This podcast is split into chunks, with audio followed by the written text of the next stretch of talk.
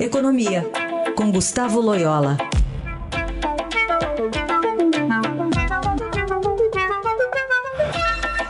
Tudo bem, Loyola? Bom dia. Bom dia. Na reunião que termina hoje, o Copom deve elevar a Selic em 0,50 ponto percentual de 13,25 para 13,75, que seria então a 12ª alta seguida e possivelmente não será a última, não? É, de fato, né, ele deve fazer esse aumento aí de 0,50, tem um consenso é, no mercado que esse será o movimento do Banco Central é, mas é, eu acredito que ele é, vai é, sinalizar aí uma, uma parada nesse momento. Porque, é, como você mencionou, o Banco Central já vem há muito tempo subindo os juros, os juros já subiram bastante. E da monetária eles ocorrem de maneira defasada e cumulativa. Né? Então, demora um pouco para a alta de juros é, causar algum efeito sobre a inflação. É, eu acredito que o Banco Central, por causa disso, né, ele vai é, dar um tempo, vamos dizer assim, é, esperando para ver o que, que acontece é, com a inflação nos próximos é, meses. Ah, mas eu não descarto a possibilidade de ele finalizar ainda mais uma alta em menor de menor intensidade na próxima reunião, antes de parar o ciclo. Né? E isso, isso é possível, mas é, a chance maior é, é de, após essa alta de 50 pontos agora, ele, ele dá uma parada. E, e, a tendência da inflação, Loyola, qual seria agora? A gente está vendo que está dando uma desacelerada, mas ainda está num patamar elevado, né? Pois é, é a tendência é desaceleração. Né? É, a pergunta que fica é, é se essa desaceleração ela, ela, ela será a, vamos dizer, suficiente né, para levar a inflação é, para a meta é, no ano que vem.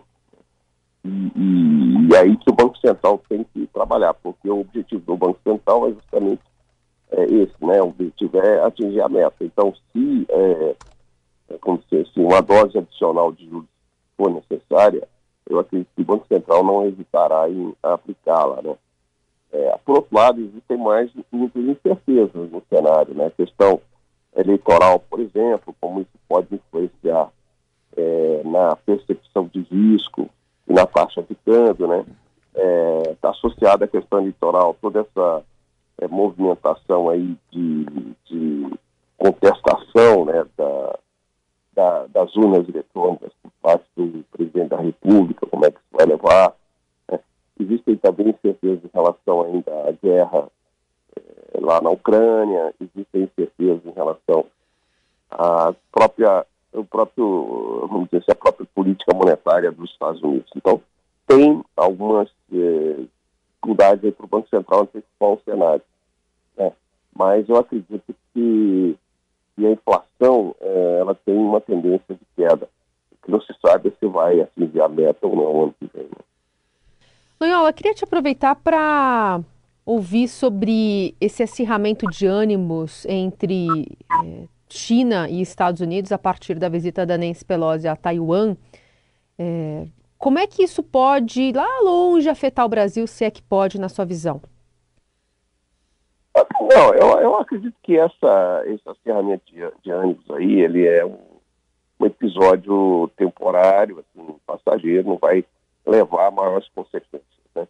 É, o que eu acho é que existe uma tendência né, cada vez maior, é, não apenas dos Estados Unidos, mas na Europa também, de, de buscar uma dependência menor da China, né?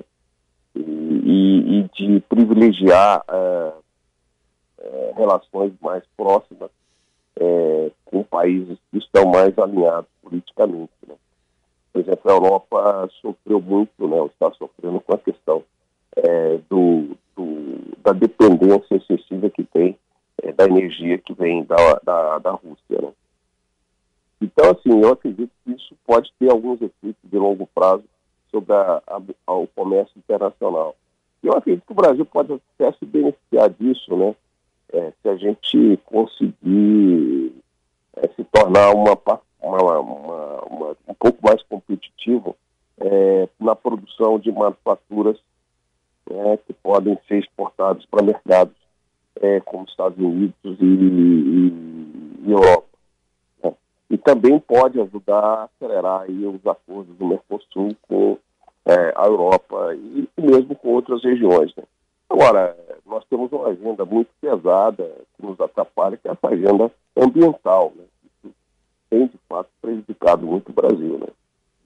Super. E também a, essa questão dos semicondutores, né? Que Taiwan domina boa parte do mercado. E fica todo mundo meio em alerta quando acontece alguma coisa.